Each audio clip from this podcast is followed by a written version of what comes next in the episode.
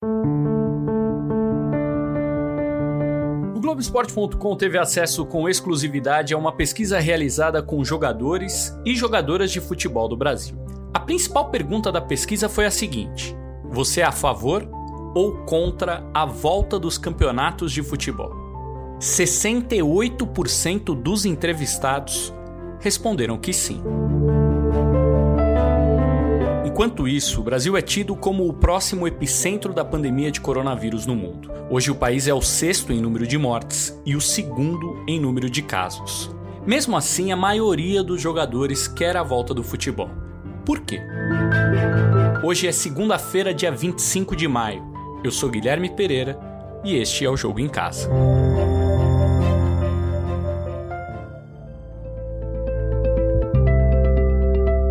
Martim Fernandes teve acesso a essa pesquisa que você pode ler lá no Globoesporte.com. Martim, explica que pesquisa foi essa e por quem ela foi feita. Bom, essa pesquisa foi feita pela FENAPAF, a Federação Nacional dos Atletas Profissionais de Futebol, ou seja, o Sindicato Nacional dos Jogadores de Futebol do Brasil. Mais de 700 deles foram ouvidos e a parte mais importante dessa pesquisa é que todos os estratos do futebol foram consultados, desde o topo dos caras da Série A com os maiores salários até a base da pirâmide, a Série D, e as atletas do futebol feminino também foram ouvidas. Eu conversei com o Vinícius Lordelo, CEO da consultoria Esporte Executivo, que tocou a pesquisa. Ele explicou para a gente os métodos que foram usados. Diante de toda a instabilidade causada pela pandemia mundo afora e esse conflito de interesses que tem em relação ao retorno do futebol no Brasil, a FENAPAF chamou esse esporte executivo para que a gente desenvolvesse uma pesquisa e conseguisse ouvir os atletas de futebol profissional do país. Nós ouvimos então 734 pessoas no intervalo de cinco dias, é, homens e mulheres das principais divisões, Série A, B, C, D e regionais, dos dois. Então é, a gente conseguiu contemplar todas as séries. Isso permitiu que a pesquisa tivesse um índice de confiança de 95%, uma margem de erro de 4%, que são números que dão uma estabilidade para a pesquisa muito grande. Os atletas recebiam esse link de forma online, então isso não era um link que ficava aberto no site, cada um recebia um link exclusivo, votava e a gente conseguiu levantar ser a favor e contra e as motivações desse favor e contra, o que permite que a FENAPAF tenha agora para as próximas negociações maior clareza em relação aos jogadores do Brasil.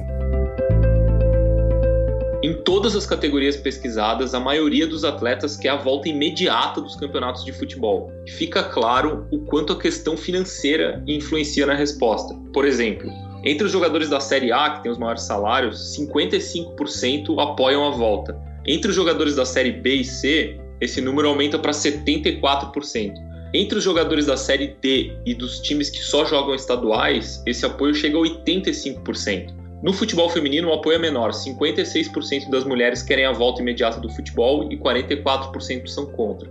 Sobre essa, essa disparidade entre quem ganha mais, quem está nos times maiores e quem está nos times menores, a gente ouviu o Felipe Augusto, presidente da FENAPAF, que comentou o resultado da pesquisa nós não temos dúvida, muito, me, muito menos eu pessoalmente, que há uma necessidade iminente de se retornar às atividades, ao trabalho, até porque trabalho representa saúde. Agora, se precisa de uma autorização oficial, não são medidas individuais, medidas é, sem um contexto global que vai fazer com que a volta seja satisfatória. Precisa que todos tomem uma posição conjunta, sempre alicerçado com autorização da ciência médica. Não concordamos, sob hipótese nenhuma, de colocar os atletas em risco, porque não é só a saúde que está em jogo. Repiso que é a vida do trabalhador que fica vulnerável se houver uma volta precipitada e sem autorização da ciência.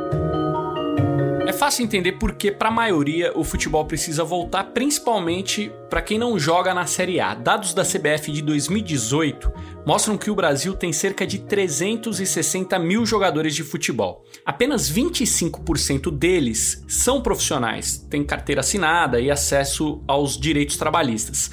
Para piorar, dos 90 mil profissionalizados, só 6.300 ficam com a maior parte do dinheiro. 55% ganham até um salário mínimo e 33% ganham entre mil e 5 mil reais. Ou seja, gente, de cada 10 jogadores, só um ganha mais que 5 mil reais. Esses números mostram que o futebol brasileiro, na sua totalidade, é mais pobre do que rico e, para a grande maioria dos jogadores, o futebol é sobrevivência e não sinônimo de riqueza. Essa pesquisa serve para a gente deixar de associar futebol a glamour, a salários milionários, essa imagem que a gente ainda tem. Isso é uma ilusão. Só 3% dos jogadores ganham mais de 50 mil reais a maioria absoluta deles precisa jogar para viver, para pagar as contas, literalmente para pôr comida na mesa. A gente vai ouvir agora um depoimento do Everton Senna, um meia da Inter de Limeira, aqui do interior de São Paulo. Tem mulher, tem dois filhos. Escuta só o que ele contou pra gente.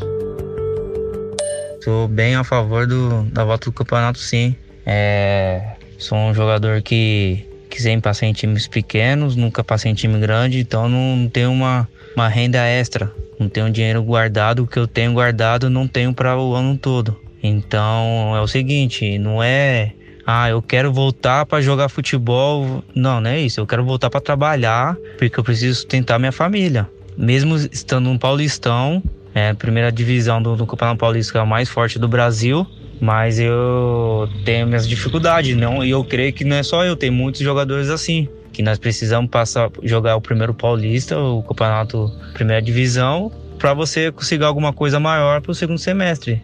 Isso aí é 80% do, dos jogadores hoje no Brasil. É difícil, é lógico que é uma situação é, complicada, uma, uma decisão assim que, que é difícil para todos. Sei que para o clube, para as federações, para a CBF, tudo é difícil para manter esse campeonato para voltar, mas tem que ver o lado do jogador, tem que ver o lado do atleta, o lado da família, porque nós precisamos. Eu já tô dois meses parado mesmo, nós recebemos da Inter. Graças a Deus a Inter é, cumpriu tudo que, que tinha que cumprir, pagou mesmo nós tínhamos em casa, mas e agora? Por diante. Tem, ainda tem seis meses ainda pela frente desse ano. Não sei se vai voltar, os clubes tá tudo parado, e aí? O dinheiro que eu tenho guardado um pouco já tá se esgotando. É, então, é, eu acho que eles têm que ver por todos os lados. Os jogadores que estão nos times grandes, eles a pode ver que eles uns ou outro se fala que para voltar ou não, mas e nós? E os times pequeno A2, A3, pôs da Bezinha. E aí?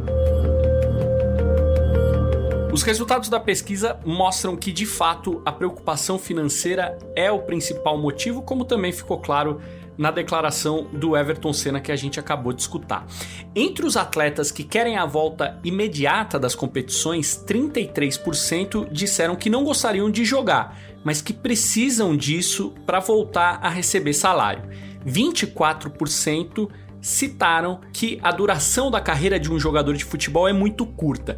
A soma desses fatores supera a resposta mais citada, 36% disseram confiar na estrutura que será montada para evitar o contágio. Entre os atletas que não querem a volta imediata dos campeonatos de futebol, a segurança é a maior preocupação. Essa foi a justificativa apresentada por 49% dos entrevistados. Vamos entender melhor essa questão da segurança, Martim. A gente conversou com a Rosana Hitman, infectologista do Hospital Emílio Ribas em São Paulo e membro da Sociedade Brasileira de Infectologia, para saber de que forma e em qual momento o futebol pode voltar com segurança no Brasil, cercado por orientações médicas e não por pressões econômicas. Assim que a gente conseguir começar a ter uma queda é, da velocidade do número de novos casos, ou pelo menos na velocidade do número de mortes diárias no nosso país. Mas ter pelo menos 30% dos leitos de UTI disponíveis, ou seja, você ter uma taxa de ocupação entre 50% e 70% das UTIs, eu creio que colocando regras e regras bastante importantes, desde, por exemplo, vou citar algumas regras, na minha opinião: testagem dos profissionais todos envolvidos com o espetáculo de futebol. É, quando eu falo todos, eu estou falando do time de futebol, a testagem testagem precisa ser feita, pelo menos na minha visão, duas vezes por semana, sempre no tempo limite antes do jogo. Vamos supor, o jogo é sábado, então você colhe na quinta para ter o resultado até sábado. O jogo é na, na quarta-feira ou quinta-feira, sempre 48 horas antes, você colhe. E quando eu falo testagem, eu estou falando de PCR para ver a presença do vírus. Qualquer atleta ou alguém da comissão técnica que dê positivo o PCR, obviamente é afastado e é visto com quem ele teve maior contato. Quando formos retornar os jogos, na minha ótica, todos os jogadores e comissão técnica devem ficar em quarentena, ou seja, sete dias, isolado da família, isolado de outras pessoas. Pode ser num hotel, os hotéis estão todos vazios, então é uma questão de combinar antes, eles ficam no hotel, é, exatamente para a gente ter, acreditar nesse teste que vai ser feito 48 horas antes e ter essa quarentena de sete dias para poder liberá-los. É importante a gente lembrar que 100% de segurança nós não vamos ter nunca, exatamente pela característica do vírus e da transmissão do vírus. Então, é, você manter o distanciamento social é fundamental, entre os jogadores, inclusive, lógico. É, quando eu falo isso, eu estou falando do jeito que vai entrar em campo, não vai é, dar as mãos para se cumprimentar, ou seja, várias, várias. Não vai ter gandula, não vai ter. É, não, desculpa, não vai ter gandula, não, não vai ter as crianças que entram junto com os jogadores. Os gandulas, sim e você vai ter que restringir ao máximo o número de pessoas que vão para dentro do estádio. Eu acho extremamente importante o retorno, eu acho que é uma forma, inclusive, desde que os atletas façam todas essas regras, eles darem um exemplo para a população, para a população realmente acreditar a importância disso e não é simplesmente entrar em campo e sair jogando. É óbvio que tudo isso que eu estou te falando é sem torcida, torcida nem me passa pela cabeça nesse início, é, é impossível, mas contanto que a gente deixa as pessoas em casa, vendo pela TV, eu acho que já é um grande passo para a gente voltar com o futebol é, esse primeiro, esse primeira etapa, é, na minha cabeça, é inimaginável ter torcida. Você vai reduzir o pessoal da mídia, você vai reduzir o pessoal da televisão, você vai reduzir o máximo. Ah, e tudo que eu falei da testagem vale também para os árbitros, né? Que eles também são bem importantes de serem testados com frequência.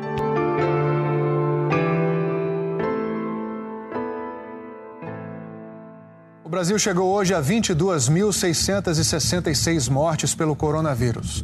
Só nas últimas 24 horas foram registrados 653 óbitos.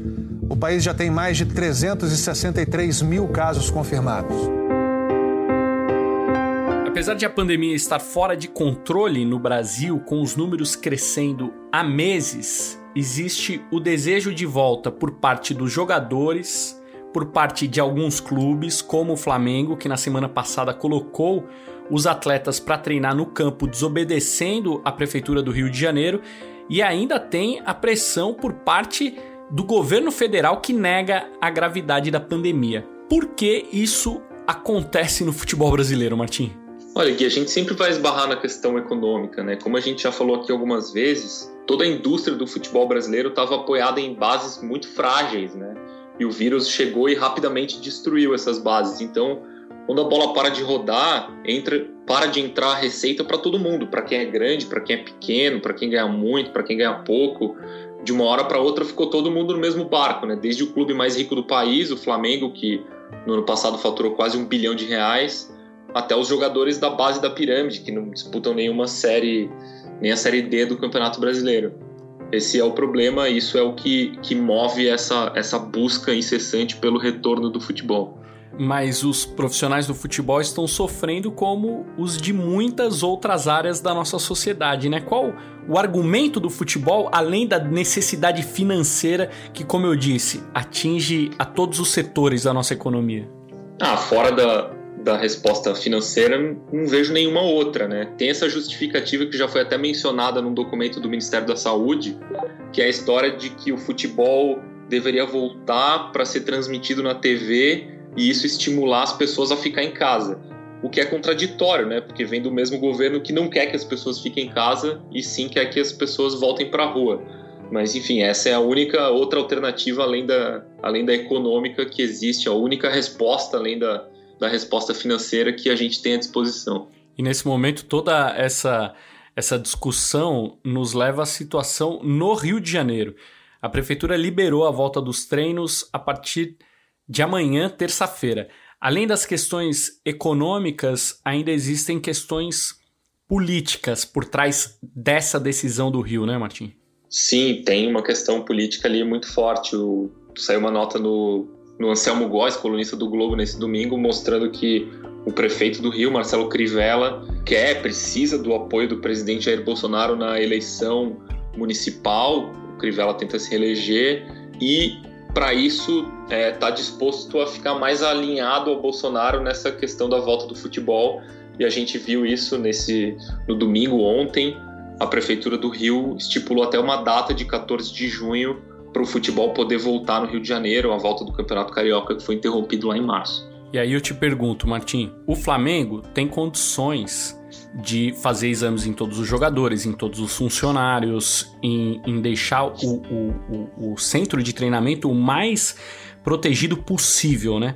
Mas e os clubes pequenos que disputam o Campeonato Carioca? Bom, eles próprios vão ter que responder a partir de agora, né? Duas semanas atrás, três semanas atrás, eles publicaram uma nota oficial, um, um comunicado, no qual eles pediam a volta do futebol. Esse documento estava assinado pela, pelo presidente da FERJ, Rubens Lopes, e por 10 dos 12 clubes que disputam o Campeonato Carioca.